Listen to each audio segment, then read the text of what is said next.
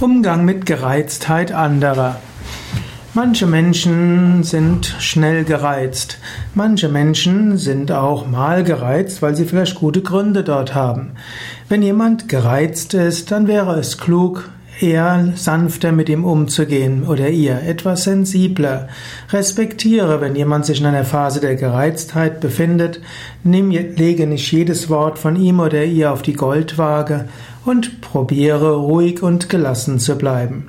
Wenn du dem Menschen Schwingungen und Gedanken und äh, ja, Gebete der Ruhe schenkst, wird er vielleicht auch selbst wieder ruhiger werden.